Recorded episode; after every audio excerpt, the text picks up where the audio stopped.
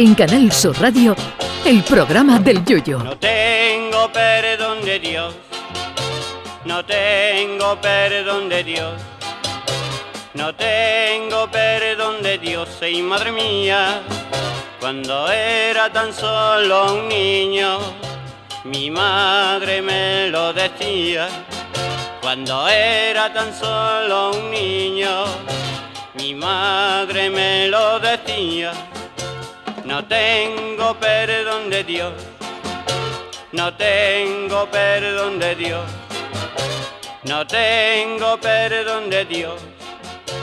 Perdóneme usted, madre mía, tengo yo un barquito velero que me queda en medio del duero.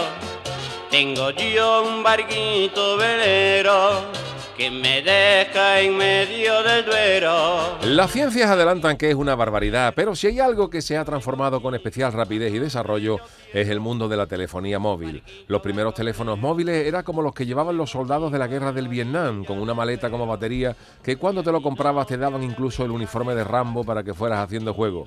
Luego la batería se hizo cada vez más pequeña, aunque los teléfonos móviles tenían todavía el tamaño de un ladrillo de los gordos y con una antena que como lo cogieras por la noche con la luz apagada y te lo acercara a la cara sin cuidado, te podía saltar un ojo.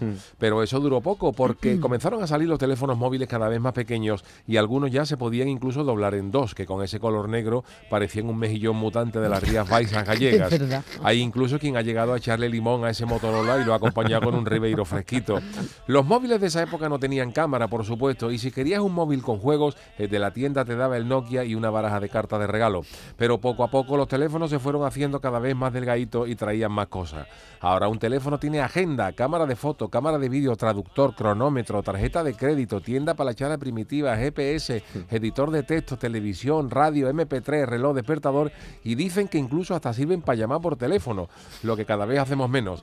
En el Mobile World Congress de Barcelona se han presentado esta semana las últimas novedades en telefonía, cuyo principal avance está en la inteligencia artificial, que te permite, entre otras cosas, que te llame un gacho de Rusia y el teléfono te traduzca la conversación del ruso como si estuvieras hablando con tu cuñado Rafael y viceversa.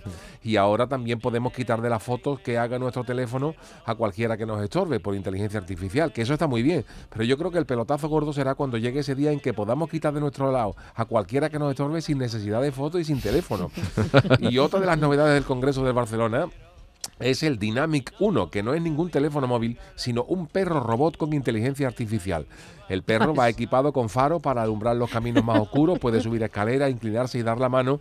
Y el perro robot responde a la voz humana y es capaz de ejecutar ciertas peticiones.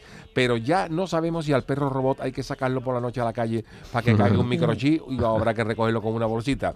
Y es que los fabricantes de móviles ya no solo fabrican teléfonos, ahora hacen auriculares, relojes inteligentes, gafas virtuales, perro robot, anillo inteligente para monitorear la salud y hasta coches eléctricos. Y otra de las novedades son los teléfonos con las pantallas que se pueden doblar, que eso ya lo probaron hace muchos años la gente que tenía niños chicos que le cogían el teléfono, lo que pasa es que después de doblarse la pantalla se rompía y ahora no. Maravillas de la tecnología. Pero lo más maravilloso y sorprendente es cómo tiene un teléfono de 2.000 euros un gacho que dice que está parado y sin recibir ninguna ayuda. Eso sí que es inteligencia y no de la artificial. Ay, mi velero, velero mío. Canal Sur Radio. Llévame contigo a la orilla del río. El programa del Yoyo.